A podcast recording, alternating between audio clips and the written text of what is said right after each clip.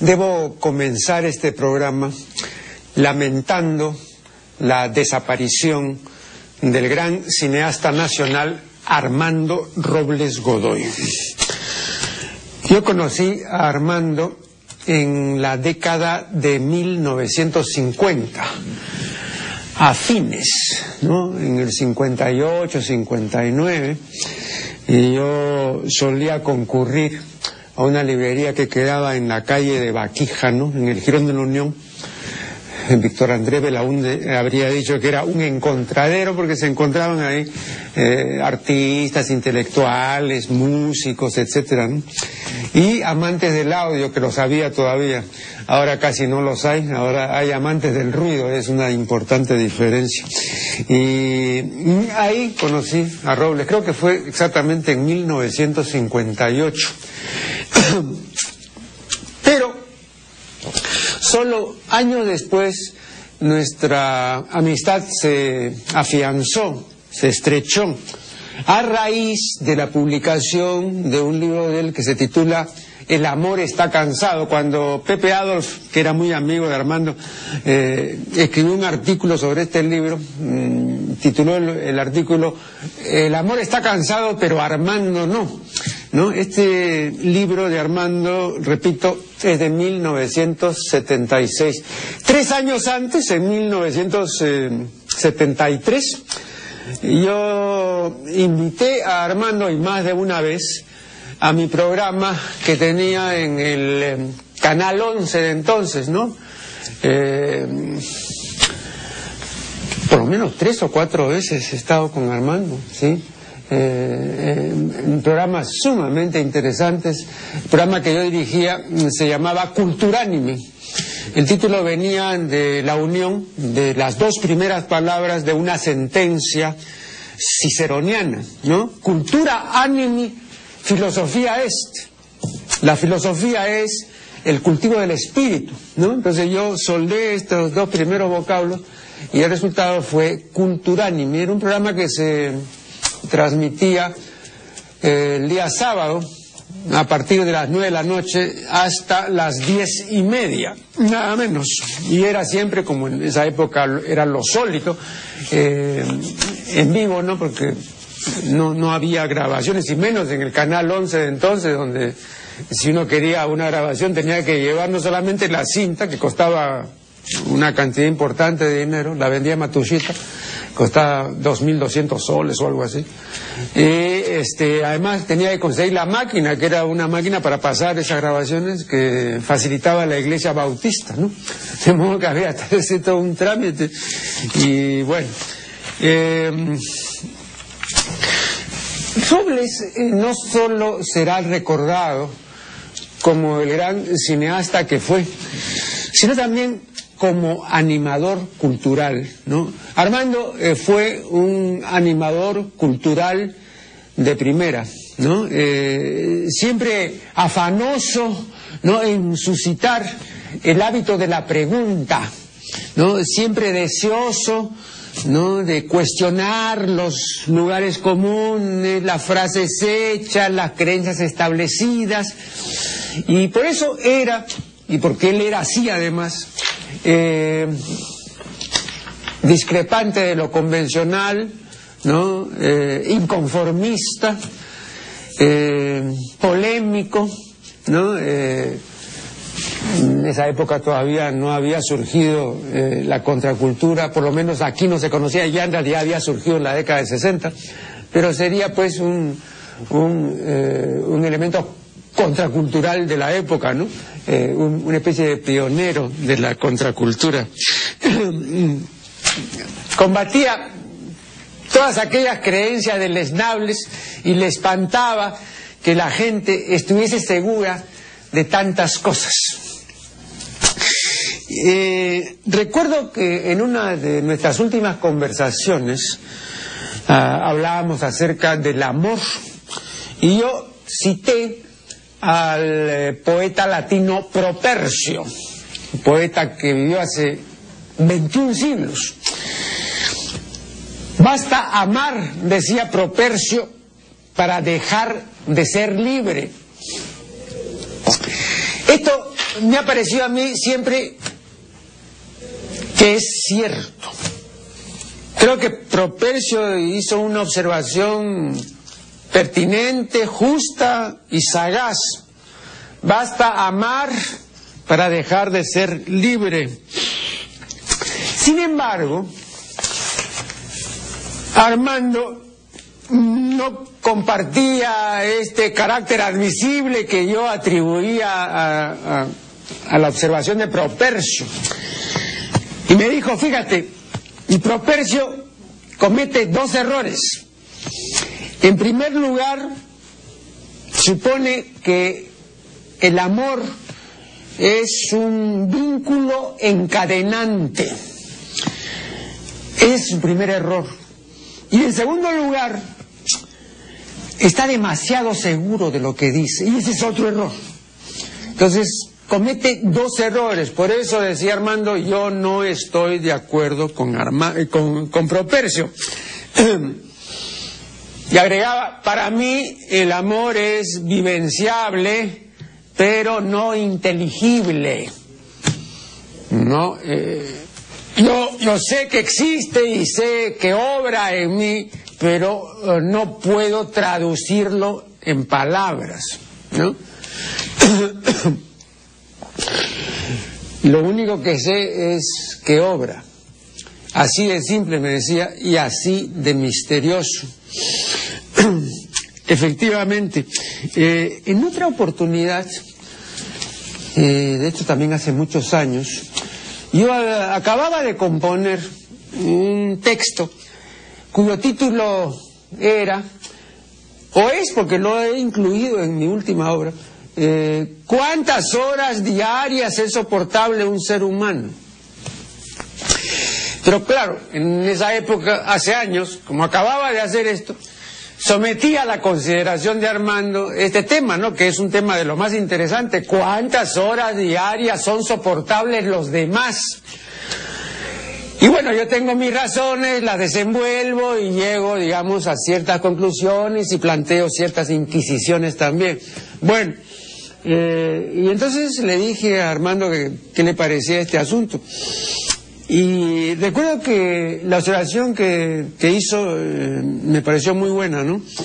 Eh, me dijo, fíjate, antes de preguntarnos cuánto de soportables tienen los demás o cuántas horas podemos soportar a los demás, antes de preguntarnos eso, hay que averiguar cuánto nos podemos soportar nosotros mismos. Porque eso es lo primero antes de averiguar la soportabilidad de los otros. hay que ver y hay que indagar nuestra propia soportabilidad, ¿no? Tiempo después, yo leí un pensamiento eh, del filósofo existencialista francés Jean-Paul Sartre, que se conexiona con esta observación sagaz de Armando Robles. Dice Sartre, quizá nos podamos curar de una neurosis, pero no nos podemos curar de nosotros mismos. Muy buena esta observación, ¿ah? claro. Y se conexiona con lo que decía Armando. Eh, cuán soportables somos nosotros. Antes de preguntar cuán soportable es el vecino, la pareja, o mis padres, o mis hermanos, ¿no? ¿Cuánto nos soportamos nosotros mismos? Y a ver si nos soportamos bien. Creo que en el fondo de todo esto está el hecho indubitable para mí, no sé qué pensarán los demás, pero para mí es algo que, que no tiene vuelta de hoja. Está el hecho de que en el fondo, si somos absolutamente sinceros, este, no nos gustamos enteramente, no nos gustamos del todo, ¿no? Eh, y como no nos gustamos del todo, entonces tenemos una eh, ingénita insatisfacción en relación con nosotros mismos. Entonces por eso era muy buena la, la pregunta de Armando, ¿no? ¿Cuánto nos soportamos nosotros, ¿no? Antes de soportar a los demás. Pero ambas cosas, lógicamente, se conexionan, ¿no? Bueno, y como estos dos ejemplos te he puesto, pues podría eh, aducir una serie de ejemplos más, ¿no? De, eh, conversaciones y de observaciones y de textos además, porque escribió mucho Armando, no publicó todo, ¿no? Eh, seguramente, no sé, quizá después eh, se, publiquen muchos inéditos de Armando, muy interesantes, pero eh, ha sido pues, insisto, una verdadera lástima que nos haya dejado definitivamente el gran amigo y gran artista que fue Armando Robles Godoy. Que descanse en paz. Bien, eh, en el programa anterior mencioné, entre otras cosas, un error estupefaciente cometido en el suplemento Mi Hogar del Comercio. Se había publicado un artículo acerca de nuestros dulces tradicionales y uno de esos dulces era la mazamorra de cochino pero no figuraba con este título, que es el correcto, sino decía mazamorra cochina. Recuerdan ustedes que yo les mostré, ¿no? El recorte, y efectivamente así estaba, ¿no? Mazamorra cochina. Eh, bueno, me escribe un televidente, el señor Yuria, y me dice, horrora, ¿ah? me dice que semejante error está popularizándose. Y que le estuvo hace unas semanas en un restaurante que se llama Rústica, que está en la Avenida de la Marina, en San Miguel, y vio pues ahí un cartelito donde se anunciaba la mazamorra cochina. Entonces se acercó a la señorita encargada de poner esos anuncios y le dijo, oiga, está mal eso de mazamorra cochina, es mazamorra de cochina, le explicó pues, ¿no? Bueno, después me dice que ha regresado al cabo de dos o tres semanas y seguía el cartelito ahí, mazamorra. Aquí vendemos mazamorra cochina, ¿no? Eh, sea que no corrigieron nada, tampoco en el diario El Comercio, pero supuesto no pasa nada, ¿no? Nadie cometió ningún error. eh, vean, hace exactamente 30 años, Ofrecí, ahora ya no ofrezco conferencias, pero todavía en esa época, ¿no? Este, todavía no, no, no, no había acatado el mandamiento martinadánico, ¿no? Martín Adán dice, límpiate los ojos de entusiasmos. Bueno, todavía no me los había limpiado y daba conferencias. Y un día la Federación de, Peruana de Periodistas Deportivos me invitó a dar una conferencia ¿no? sobre los buenos y los malos usos del idioma. Entonces yo le decía que para escribir bien, esta exigencia que uno eh, tiene que acatar es una exigencia autoimpuesta. No puede venir del profesor, ni de los padres, ni del hermano, ni del cura. O sea, yo mismo tengo que estar absolutamente convencido de que es así, de que es una tarea que demandará de esfuerzo y de una práctica sostenida y constante para que pueda yo escribir debidamente sin la comisión de errores estupefacientes. Eh, Claro, porque en los diarios, en las revistas, a cualquier redactor le exigirán, pues a lo sumo, ¿no? Que no vaya a escribir, pues, vaca con B grande, ni, ni ponga, pues, buitre con V, o, como decimos nosotros, con B chica. Claro, eh, le exigen, o le exigirán lo elemental, pero nada más. ¿eh? Ya el resto, bueno, puede venir lo que viene, pues, y he mostrado que viene, ¿no? Como por ejemplo la mazamorra de cochino. Y eso sigue así porque el eh, gran público no advierte el error, porque el gran público está tan informado de la gramática como yo de hablar en chino. o sea que la desconoce completamente. Hace muchos años, hablando un día con Enrique Sileri Gibson, a la sazón director de la revista Caretas, le dije que en la carátula del último número habían escrito apendicitis con C, ¿no? Eh, perdón, con S. Le dije que habían escrito apendicitis con S. Y, un error que en el cual me había ah, reparado Sileri, ¿no? eh, entonces, este, le dije, fíjate esto. Ah, efectivamente, aquí está el error. Eh, me dijo, pero no importa. Como que no importa. No, no importa. ¿Y por qué no importa? Porque nadie se va a dar cuenta. Pero le dije, pero si está en la carátula. Sí, pero nadie se va a dar cuenta. Y no, le restó completa importancia. Bueno, y lo peor es esto, ¿no? Que efectivamente nadie, o casi nadie, se dio cuenta del error. Entonces, claro, uno también, digamos, o, mejor dicho, la gente de las redacciones, en los diarios, en las revistas, etcétera, también comparten, ¿no? Eh, esta ignorancia ambiente y entonces eh, no se esmera ni se esfuerza para corregir el dislate, ¿no? Pero claro, si nadie se va a dar cuenta, entonces, ¿qué pasa? Pues no pasa nada, pues, ¿no? Así de sencillo, ¿no? claro que no puedo admitir eso, pero es así.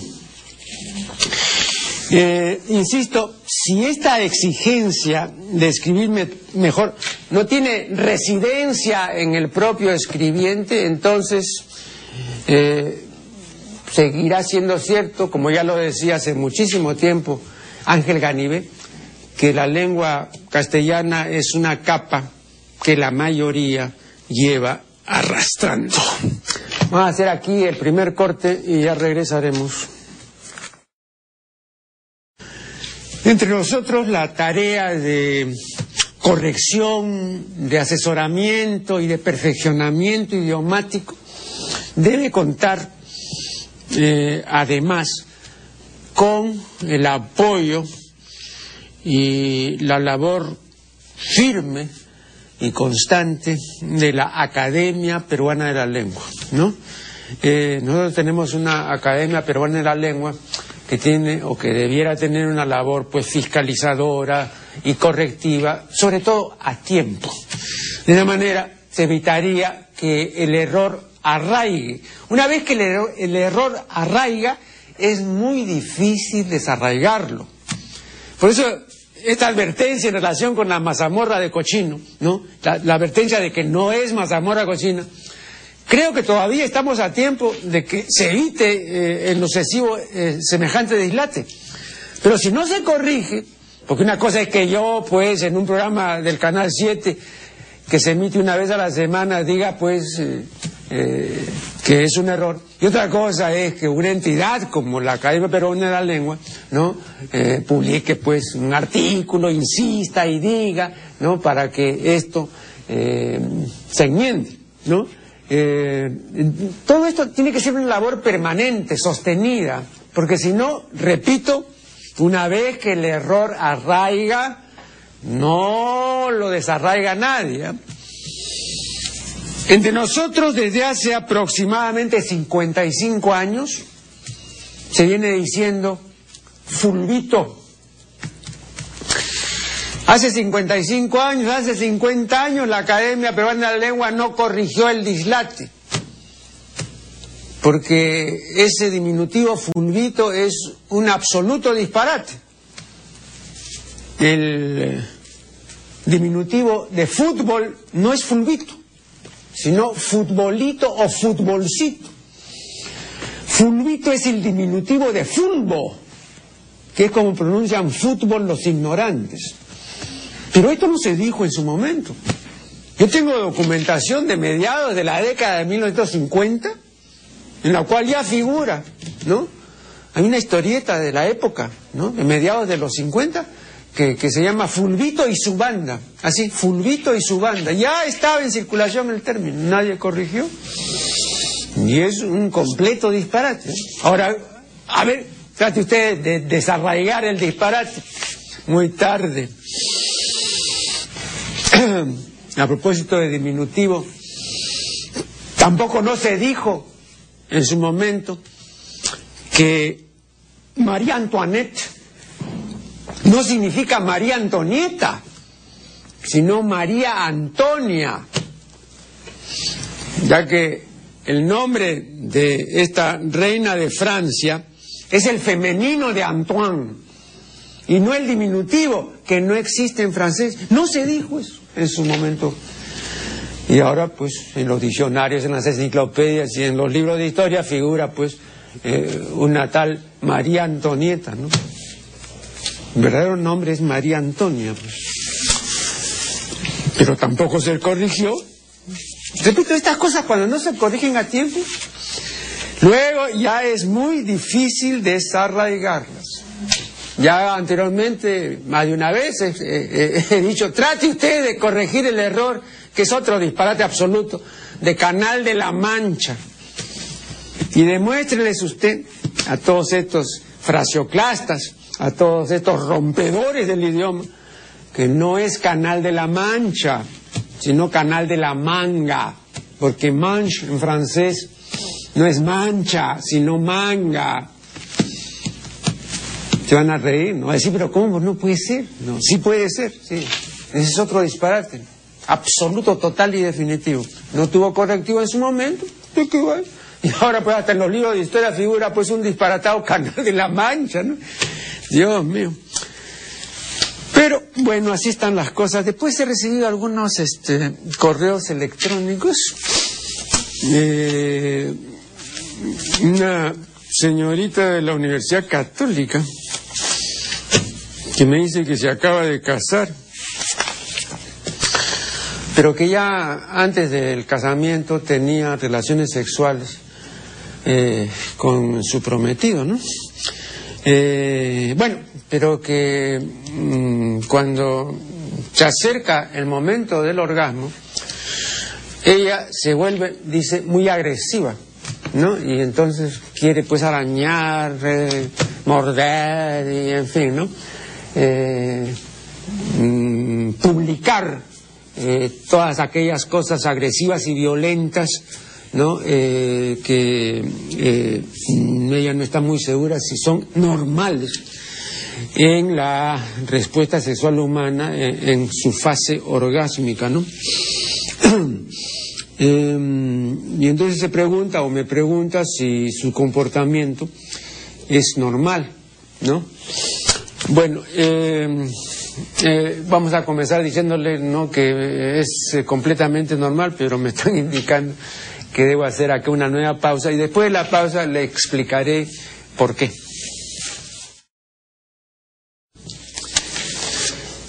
Vea usted, estas manifestaciones agresivas o, violentas ¿no?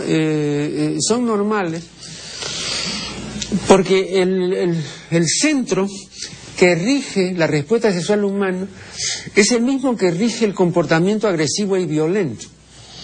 Eh, y como eh, la respuesta sexual humana en sus cuatro fases es un increyendo de tensión y de tono, eh, la manifestación violenta es la consecuencia inevitable de ese ascenso de una tensión creciente.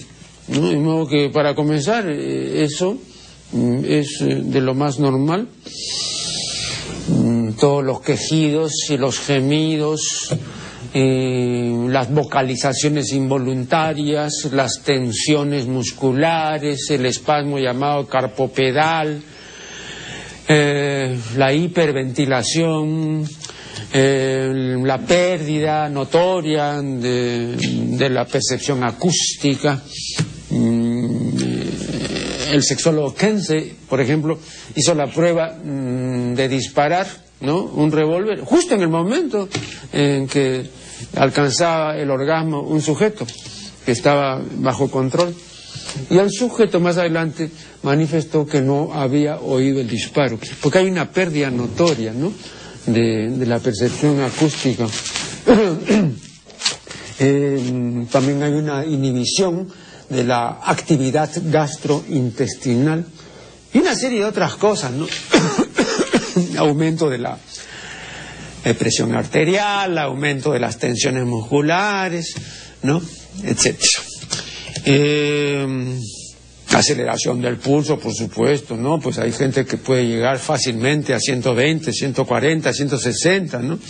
Eso es este normal.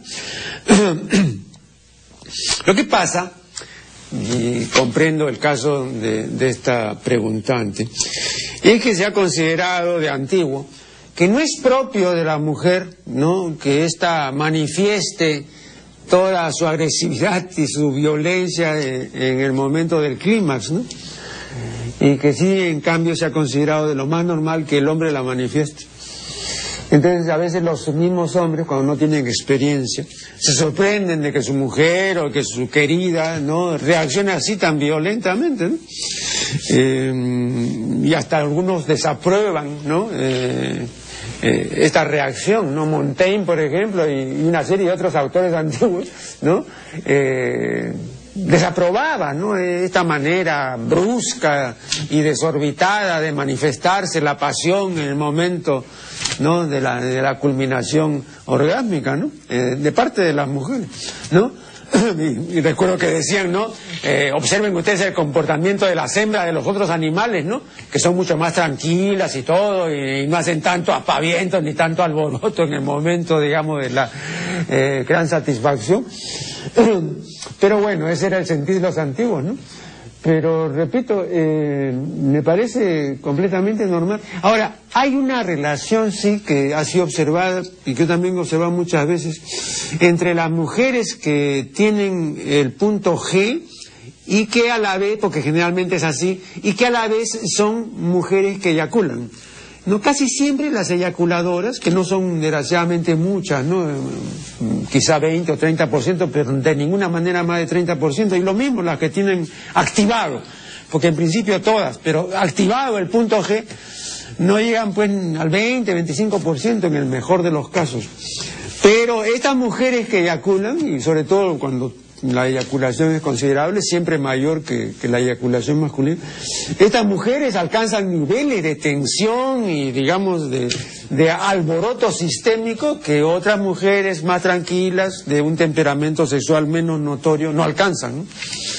De modo que ahora no sé si la preguntante pues e, eyacula o si tiene activado el punto G, pero sí, eh, eso sí está perfectamente documentado.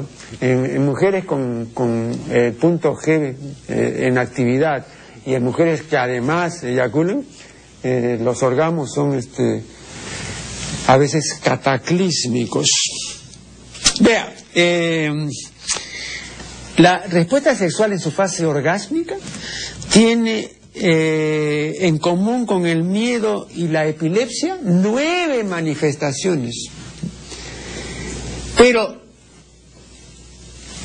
tiene con la rabia en común 14 manifestaciones. O sea, esa situación rabiosa de la ira desatada, esa es la misma situación, digamos, que, que se puede apreciar en un orgasmo violento. ¿No? Simón de Beauvoir, en su trabajo sobre el marqués de Sade, dice textualmente, sentía el marqués el orgasmo como una crisis análoga a la crisis epiléptica. Era una crisis agresiva y mortífera como la rabia. Era la, ¿no? el momento orgánico del célebre marqués. Así, ¿no? Entonces toda la vecindad oía, pues, los estertores, la agonía, se moría el hombre, ¿no? Eh, sí, tremendo era. Y eso es un clímax aparatoso, pero normal, ¿ah? Normal, sí. Eh, ahora también mucho depende, lógico, del temperamento, ¿no? Hay tanto hombres cuanto mujeres, pues, que tienen un temperamento menor. Entonces, por más que, que venga el orgasmo, pues no lo van a tener aparatoso pero personas con un gran temperamento y mujeres con un gran temperamento, porque todo aquello que sale de la regla verdaderamente, todo aquello que es espectacular, siempre viene de parte de las mujeres, muy rara vez de parte de los hombres. Y esto creo que está perfectamente acreditado desde los estudios ya ahora clásicos de Masters y Johnson, ¿no? En la década de 1960. Eh, y eh, los posteriores, ¿no? Sí, eh, evidentemente, ¿no? Lo que pasa es que las mujeres todavía no se han enterado o no quieren enterarse, eso es, pero no solamente se estableció que eran sexualidades eh, evidentemente distintas, la respuesta sexual quiero decir, sino que eran cualitativamente distintas.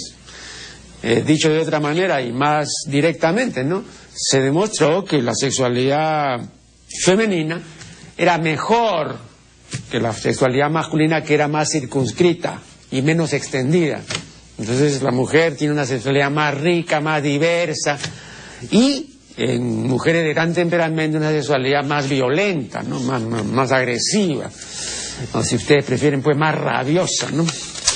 De modo, estimada amiga, que no tiene por qué preocuparse, ¿no? Y espero, pues, que, el amante que tiene usted o que la, eh, su prometido, etcétera, eh, comprenda esa normalidad, digamos, de esta reacción violenta de carácter orgásmico, ¿no? Bueno, después también eh, otro señor me escribe y me dice que si puedo darle algún eh, atisbo o algún alcance en relación con el uso en arquitectura del vocablo latino gravitas. Esto es gravedad, ¿no? Vea, eh, no, no, soy experto en arquitectura, no, no me precio en absoluto de serlo, eh, pero le puedo manifestar lo siguiente.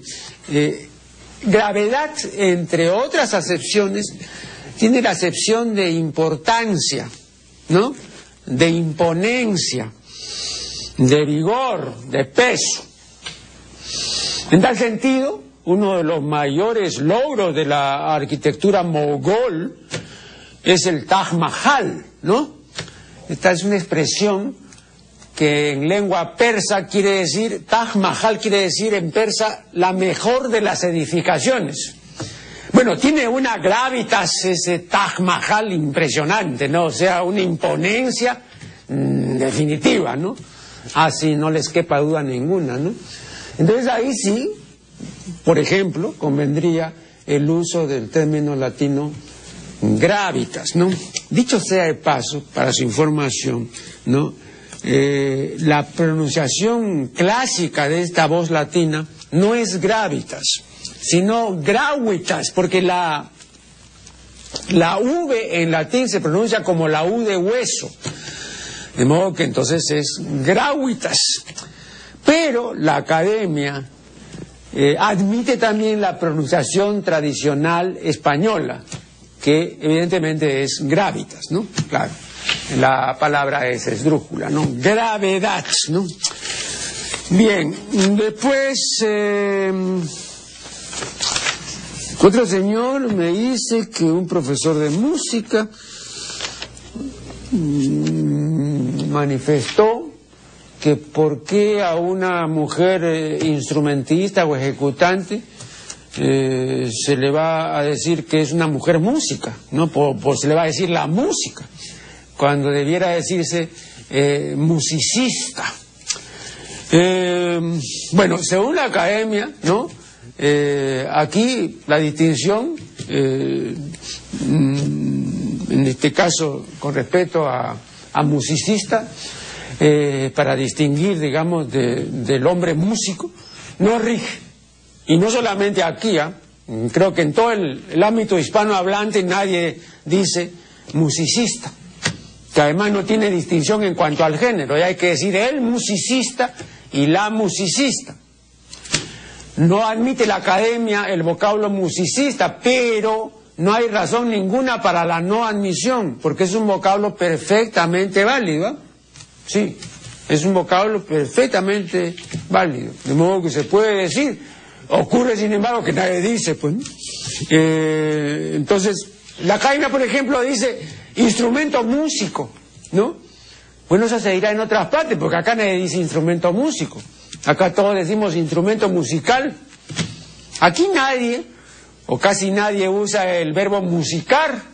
¿no? O sea, componer música o ejercer el arte de la música, ¿no? Nadie, ¿no? Ni tampoco el participio de presente musicante, que está en el diccionario, ¿no? Y eso, esos son términos válidos según la academia, pero igualmente válido es musicista, ¿no? Repito, la cuestión de musicista es como periodista, pues, ¿no? O como artista. No, no, no se puede decir artista, tampoco no se puede decir periodista, tampoco no se puede decir musicista. Entonces hay la diferencia se establece con el artículo, ¿no? La y, él, ¿no? Bien. Eh, Después, este, eh, una televidente me dice que eh, ha encontrado un error llamativo en el huerto de mi amada de Alfredo Bryce Echenique y que si yo he leído el huerto... No, no he leído. Yo lo último que leí de Bryce fueron crónicas perdidas y eso es de Bryce. Y, sobre Bryce, el libro de Coaguila, de Jorge Coaguila, el crítico literario, este, entrevistas escogidas, pero ya yo le confieso, ya no leo a Bryce, ¿no? Eh, seguramente sigue produciendo cosas interesantes, ya no me consta porque ya no lo leo. Bien, eh, me piden una nueva interrupción, la haré y ya volveremos. Se ha publicado el libro de Hugo Neira, Las Independencias, 12 ensayos. Es una publicación del Fondo Editorial de la Universidad Garcilaso de la Vega, Inca Garcilaso de la Vega.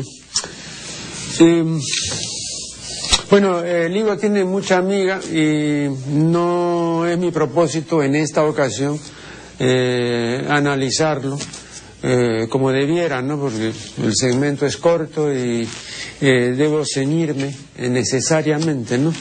debo sucintarme, para usar un, un, verbo que, que, no se usa, ¿no? Y no sé, está en el diccionario, en el lexicón oficial está sucintar, sucintarse, ¿no? contraerse, ¿no? decirlo brevemente, ¿no? Hacer una cosa pues en un tiempo corto. Bueno, eh, Luego de citar Hugo Neira en la página 108 un pasaje del discurso de la servidumbre voluntaria del escritor francés Etienne de la Boétie, un escritor del siglo XVI, Esteban de la Boétie, Etienne quiere decir Esteban. Luego de citarlo, Neira escribe lo siguiente, se pregunta lo siguiente, dice, ¿cómo es posible que los hombres consientan en servir al tirano y en obedecerlo. en un trabajo de mi autoría, perdón, titulado Naturaleza y Artificialeza en el Ser Humano, eh, menciono la extensa lista de conductas innatas eh, que tiene el ser humano. Y digo, interalia, entre otras cosas, lo siguiente, la predisposición a la obediencia y a la sumisión es innata. Y lo mismo la predisposición al mando, a la jefatura o al liderazgo. Es decir, mandar nos es con natural, pero también nos es con natural obedecer y someternos. Eh, es interesante observar que Eric Fromm, en su conocido libro El miedo a la libertad, dice, y esto es algo que él pregunta y, y, lo hace con mucha perspicacia, ¿no? En la página 30 y en la siguiente, dice, si no existirá lo que él llama un anhelo instintivo de sumisión. Esto lo decía en 1941 Eric Fromm. Treinta años después, poco más o menos, lo vinieron a confirmar los etólogos, con un distingo importante, ¿no? Y es que ya los etólogos, por lo menos en relación con nuestra especie, no hablan de instinto. Yo creo que el libro del gran etólogo holandés Nico Timbergen, publicado por la Universidad de Oxford, ¿no? Eh, demostró cumplidamente, de una manera absolutamente científica, que el hombre carece de instintos. Por lo menos si por instinto entendemos lo que entendemos por instinto cuando hablamos de las hormigas y de las abejas. En ese sentido, evidentemente no tenemos instinto, pues, ¿no? Bueno, no salvo esa observación, eh, y a mí me sorprendió cuando yo entrevisté en este mismo programa al filósofo y científico español Jesús Mosterín, ¿no? Yo le dije, pero si el ser humano no tiene instintos, y él me porfió que sí, que sí teníamos instintos, ¿no? Habría que definir, pues en todo caso, qué cosa entendía él, pero me dio la impresión de que él, a pesar de toda su sapiencia, no había leído el libro de Nico Timbergen, que repito, es un libro capital, ¿no? Más adelante, años después, Bunur, eh, un científico francés, eh, publicó un libro sobre el instinto sexual. Y estudia el instinto sexual en una serie de especies, pero cuando llega a la especie humana, ahí termina su estudio, porque para él no existe en nuestra especie el instinto sexual, tal como lo entiende y lo define la escuela etológica contemporánea. Bien, eh, si este afán de someternos y este afán de dominar nos es con natural, con sustancial, eh, contrario sensu, eh, el afán en relación con la libertad, el ansia de ser libres y de conseguir la libertad, es un hecho cultural, no es un hecho natural. O sea, es un producto facticio, no ficticio, facticio, o sea, no natural. Eso no tiene nada de, natural. Eh, por eso se equivoca Carlos Granés al prologar el libro Sables y Utopías de Mario Vargas Llosa. Este es el libro Sables y Utopías eh, de Mario Vargas Llosa. Aquí en este libro, ¿no? Hay un prólogo de, de Carlos Granés y vean ustedes cómo ha prologado, perdón, cómo ha titulado su prólogo. Dice, la instintiva lucha por la libertad. Vean, la instintiva lucha por la libertad, ¿no? Así se titula, la, instintiva lucha por la libertad. No, esa lucha por la libertad no tiene nada de instintiva. Es, una, eh, es una lucha cultural por la libertad. El ser humano naturalmente no apetece ni ansía ni busca la libertad. Esto ya lo había advertido ese escritor tan interesante que fue Curcio Malaparte en su famosa obra La piel, la página 210 dice, y es muy interesante este pasaje, dice, sabía que la libertad no es un hecho humano, que los hombres no pueden o quizás no saben ser libres y que la libertad en Italia, en Europa y en todas partes apesta tanto como la esclavitud. Y finalmente, Mario Vargas Llosa, en su libro La verdad de las mentiras, mm, en la página 92, habla en un pasaje muy interesante acerca de lo que él llama la fascinación por la servidumbre. En el libro ¿Cuándo se jodió el Perú? que publicó hace años eh, ¿no? Eh, hay unas declaraciones ahí de, César Lévano, ilustre periodista, que oyó lo que decía el no menos ilustre psicoanalista Max Hernández. Y es que los hombres, en general, suelen llevar eh, con mucha tranquilidad su falta de libertad.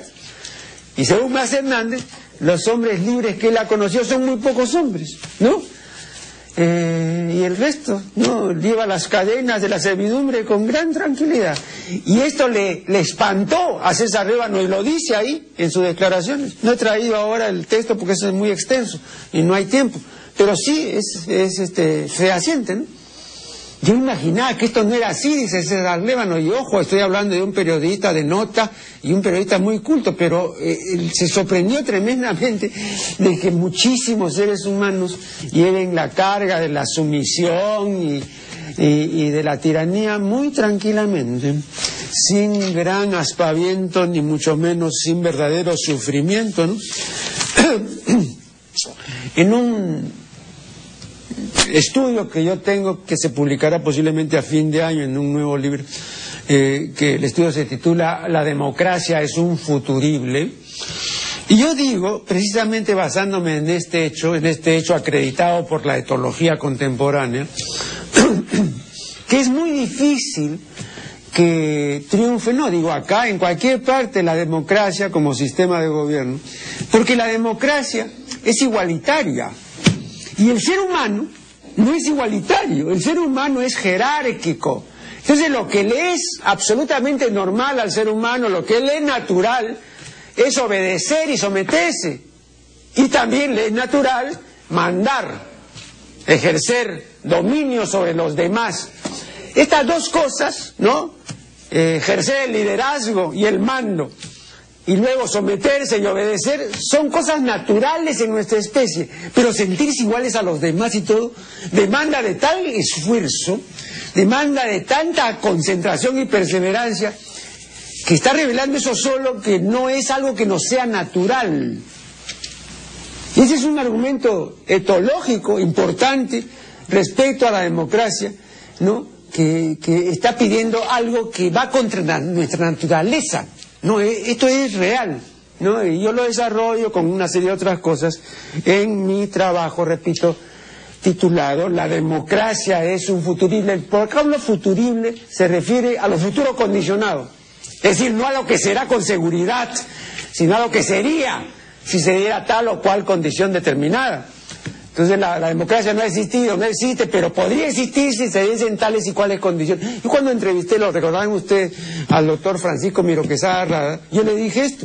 Y me dijo, sí, efectivamente es así, pero nosotros no perdemos la esperanza de que alguna vez triunfe la democracia y sea el sistema, no un sistema, sino el sistema de gobierno. Creo que es un buen deseo, pero no está acreditado debidamente por la ciencia. Me indican que debo concluir. Concluyo y será hasta el programa siguiente.